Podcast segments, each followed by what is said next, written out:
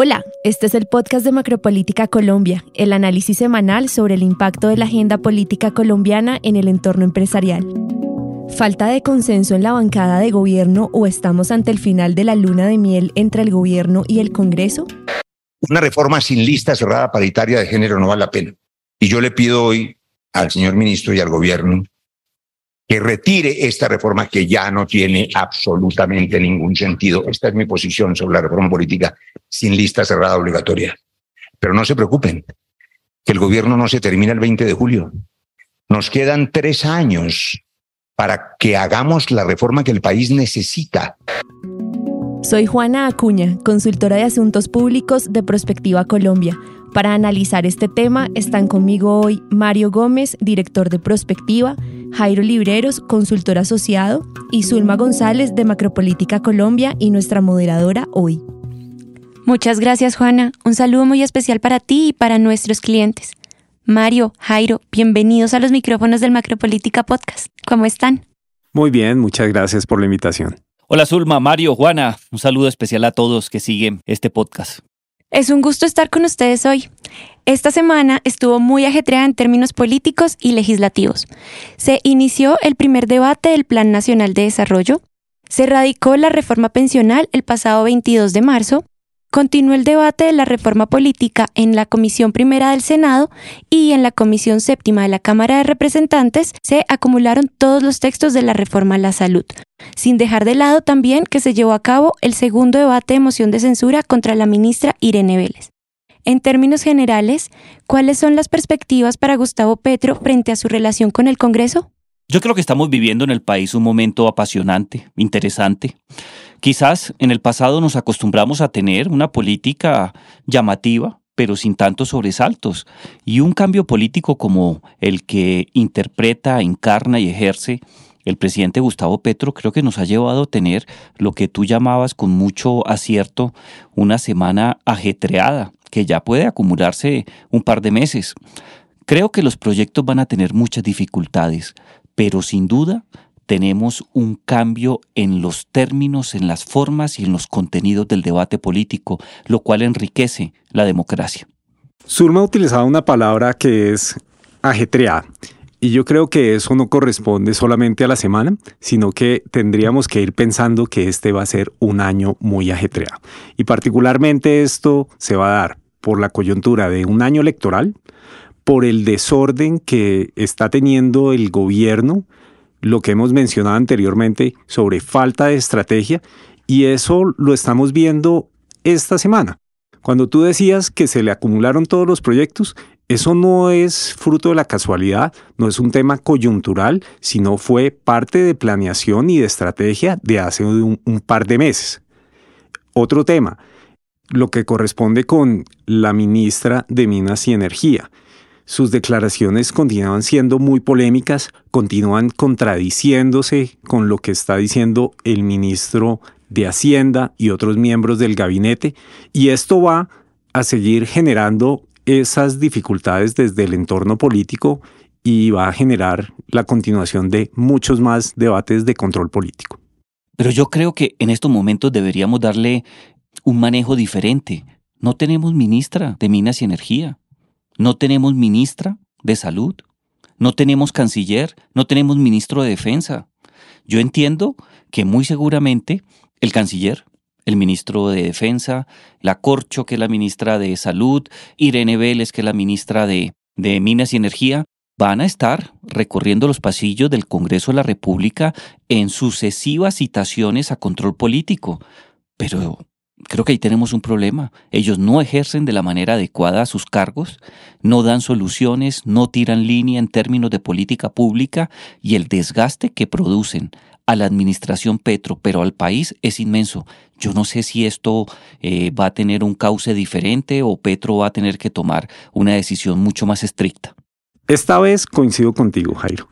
Y esto es porque no es posible que los ministros sean noticia por temas polémicos o por debates de control político a los cuales sean citados. Los ministros tienen que ser noticias por las políticas públicas que están proponiendo y no por las fallas que están teniendo en su desempeño. Esto hace parte de los costos políticos que ha tenido que enfrentar Gustavo Petro, ya sea por la falta de alineación o de coordinación interna en su gabinete. Sin embargo, quisiera que aterrizáramos esta discusión en las reformas que se están tramitando en este momento. El gobierno tenía previsto, por un lado, este desgaste en la luna de miel con el legislativo en sus cuentas y márgenes de maniobra. Yo creo que sí lo tenían las cuentas, así como nosotros también. Acordémonos que siempre hemos dicho que la luna de miel, por eso tiene ese nombre y se acaba en el primer año. Lo que está sucediendo aquí es que ha sido un desgaste muchísimo mayor a lo que habíamos visto en anteriores gobiernos, pero lo que más preocupa es que no vemos al gobierno tomando ninguna medida para corregir el rumbo. El presidente creo que para este punto ya es muy consciente que con solamente siete o ocho meses en el poder no va a poder lograr avanzar en ninguna de las reformas que está proponiendo. Acordémonos que son tantas reformas que algunos comentaristas han dicho que esto parece una revolución, pero no va a poder sacar ni siquiera la reforma a la salud, que era su bandera de batalla. Cuando yo era estudiante hace ya muchos, muchos años, recuerdo que me tocó estudiar a un premio Nobel de Economía, Coase, Tal vez tú lo recuerdas por el tema de derecho económico, también en el caso de Zulma. Y él hablaba de dos conceptos que me encantan y son pertinentes para esta discusión. Los costos de transacción, ya lo mencionaba Zulma, y los costos de oportunidad. Cuando los costos de transacción son los causantes de los costos de oportunidad, la toma de decisiones en materia de política pública fracasó. Y creo que es lo que está pasando la dificultad para sacar adelante los proyectos, la reforma a la salud, la reforma laboral y pensional que ya viene en el tema de la humanización penitenciaria, la ley de sometimiento, el Plan Nacional de Desarrollo, el cúmulo es lo de menos, es lo costoso que le sale a la administración Petro el trámite y tan costoso le sale que está perdiendo oportunidades, oportunidades de crecimiento, oportunidades de conciliación, oportunidades para negociar de una mejor manera con los grupos que es necesario sentarse a la mesa o someter a una cantidad de bandidos que todavía asolan el país. El problema en estos momentos es de costo de oportunidad y los costos de oportunidad se pagan de una manera muy cara en el mundo político. Yo a eso adicionaría también el costo de transacción tan alto que tiene este gobierno, particularmente por tener ministros sin experiencia política. Y esto, para que recordemos ese concepto académico de los costos de transacción, corresponde a los costos financieros y no financieros que tiene cualquier actividad humana. En el caso de los ministros que no tienen una experiencia, que les toca llegar a aprender, eso aumenta significativamente estos costos. Y encima de eso, cuando le sumamos que el activismo continúa, aquí vemos que no hay ningún límite a esa posición que están asumiendo estos ministros, pues cada vez va a dificultar más que el gobierno pueda avanzar en alguno de los temas que ha prometido. Yo creo que el presidente Petro en algún momento tiene que hacer esa reflexión. Sus asesores, los pocos asesores que tiene, le van a tener que llamar la atención y decirle, se nos acabó el primer año y no podemos avanzar ni un milímetro en ninguna de nuestras promesas. Es hora de cambiar. Esos costos de transacción también podrían verse materializados en las elecciones regionales que mencionabas en un principio, Mario. Por supuesto. Y es que aquí lo que estamos viendo es que los partidos políticos están teniendo esta misma reflexión que tenemos en este podcast y hasta qué punto ellos dicen cómo nos va a afectar en los resultados electorales. Este es un ejercicio de supervivencia político el que están teniendo los partidos. Acordémonos que la gobernabilidad que ellos tienen es gracias al poder regional que les da el resultado electoral. Y eso es lo que está en juego para todos esos partidos en esta coyuntura. Sabes que yo tengo una interpretación diferente, comparto tu punto de vista, pero creo que el tema sigue siendo costos de oportunidad. El desgaste que están sufriendo les resta oportunidad para las elecciones del 29 de octubre. Cuando uno ve cómo se están confeccionando las diferentes listas, entre comillas, en borrador, encuentra uno que el pacto histórico no tiene el liderazgo ni la fuerza necesaria. Hoy, si no me falla la memoria, Zulma, corrígeme por favor, registramos ya 34 partidos políticos.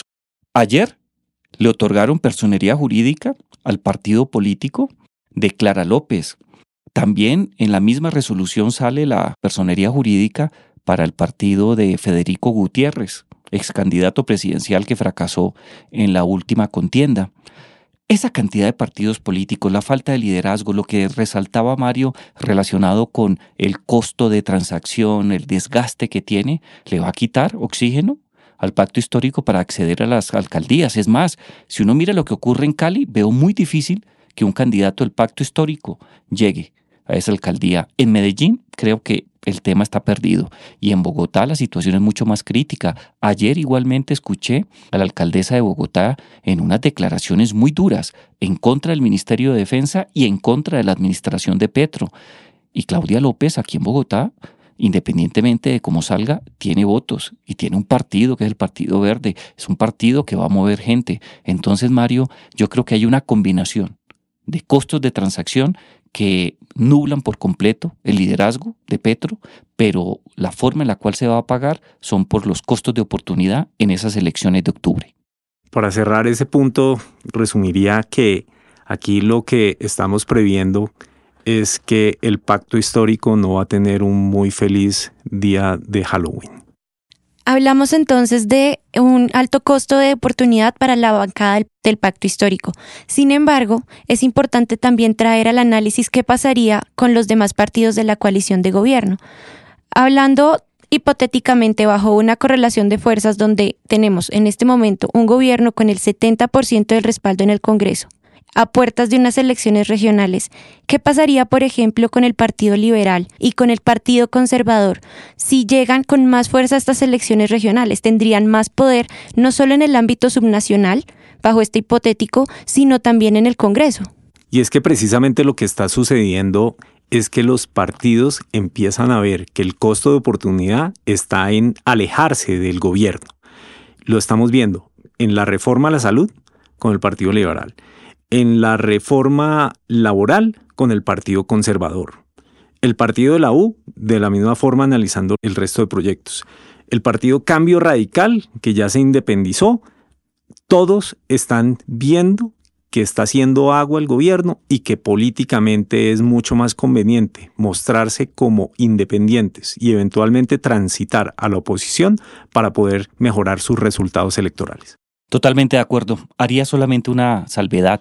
El caso del Partido Conservador está liderando, en cierta medida, una distancia frente a la administración Petro. Pero todos sabemos que el Partido Conservador es un partido de puestos, no es un partido de ideas.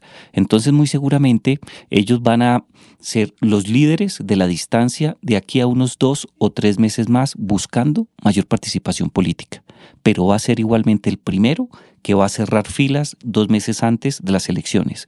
Me preocupa mucho el Partido Liberal y el Partido de la U, porque siguiendo lo que tú dices, Mario, muy seguramente no solamente van a tomar distancia, sino que el resultado de octubre, que no sea favorable para sus intereses y los intereses del pacto histórico, los va a llevar a tomar una decisión según el estatuto de la oposición, irse del gobierno y declararse en algún caso partido independiente o de entrada partido oposición. Estoy de acuerdo con ustedes y considero que este escenario se ejemplifica en la Comisión Primera del Congreso, donde por un lado tenemos a los pesos pesados del Senado, aquellos políticos con mayor trayectoria, y por otro lado tenemos esa correlación de fuerzas frente al gobierno.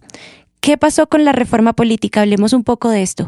Se cayó. Así de sencillo. Y se cayó no solamente por cuenta de la decisión que se adoptó en la Comisión Primera, como tú lo narras, Zulma, sino de manera particular porque le faltó compromiso, liderazgo al gobierno nacional. Las bancadas empezaron a pelear por unas cosas que son entendibles, pero de manera particular porque no responden a los planteamientos que presentó Gustavo Petro en su época de candidato presidencial cómo dejan hundir la reforma relacionada con la lista cerrada, cómo sacan del proyecto el tema relacionado con la financiación estatal a todas las campañas, cómo no hablamos de unas listas cremallera, es decir, un hombre, una mujer, mejor, una mujer, un hombre, una mujer, un hombre. Nosotros necesitamos refrescar nuestras instituciones políticas y de manera particular garantizar el acceso directo en las mejores condiciones por encima de los hombres, de las mujeres que postulen, que se postulen un cargo de elección popular. Y aquí hablo de una financiación especial, de un tratamiento privilegiado por parte de los medios de comunicación. Para eso son las reformas políticas en todos los lugares del mundo. Cuando tú miras el panorama de América Latina encontrarás que de toda la composición variopinta de nuestras naciones, en promedio se tramitan 32 reformas políticas al año en América Latina, es decir, casi que una por país. Y en Colombia fuimos incapaces de sacarlo adelante, pero quien tiene la responsabilidad es el gobierno. Se cayó ayer, pero antier no llegó el ministro del Interior a defender el proyecto. Uno de los senadores ponentes estaba en Buenos Aires. Le tocó salir corriendo a Roy Barreras en su condición de presidente del Senado, de su cita de quimioterapia, a tratar de salvar ese esperpento pero ya era muy tarde. Para todos era claro que eso no servía para nada. Yo no entiendo dos cosas frente a la reforma política. El primer punto es cómo es posible que el gobierno, teniendo el 60% de apoyo dentro de la comisión, no sea capaz de sacarlas adelante. El segundo punto es que cómo es posible que dejen que salga un esperpento, como lo califica Jairo, del texto que iba a ser eventualmente aprobado. Esta era la gran oportunidad de Petro de aprovechar ese músculo político, ser consecuente con sus promesas de campaña para sacar adelante una reforma muy necesaria para el país. Yo no entiendo por qué si dejan todo en el suelo a la hora de cumplir promesas relacionadas con temas como la salud, temas como de minero energético, pero a la hora de hacer una reforma política no tienen la misma consecuencia con sus ideales. En conclusión, retomando sus ideas, ahora el desafío para el gobierno nacional será que esta pérdida de mayorías en el Congreso, en especial en esta comisión primera, no se repita en las demás comisiones, sobre todo en aquellas donde se está negociando la reforma a la salud, la reforma laboral y la reforma pensional. Mario, Jairo, muchas gracias por acompañarnos hoy. Fue un gusto, muchas gracias. Un honor como siempre. Para Prospectiva será un gusto compartir con nuestros clientes los principales insumos analíticos del equipo de Macropolítica Colombia. Que estén muy bien. El Departamento Administrativo Nacional de Estadística, DANE, reveló los datos de su encuesta Pulso Social. Según la entidad, para diciembre de 2022, el 69,5% de los colombianos percibía que la economía nacional había empeorado con respecto a diciembre de 2021. La ministra de Trabajo Gloria Inés Ramírez radicó la reforma pensional ante el Senado de la República. El presidente Gustavo Petro afirmó que este proyecto busca priorizar el bienestar de adultos mayores y mujeres en el país. La ministra de Minas y Energía, Irene Vélez, compareció ante la plenaria del Senado de la República en respuesta a una segunda moción de censura. Por otra parte, se está preparando un debate de moción de censura en contra del ministro de Relaciones Exteriores al no haberse presentado a los debates de control político convocados por la Cámara de Representantes. Este fue el Macropolítica Podcast, el podcast semanal del equipo de análisis político de Prospectiva Colombia. Durante este episodio usted escuchó audios de la Comisión Primera del Senado de la República. Gracias por escucharnos y hasta la próxima semana.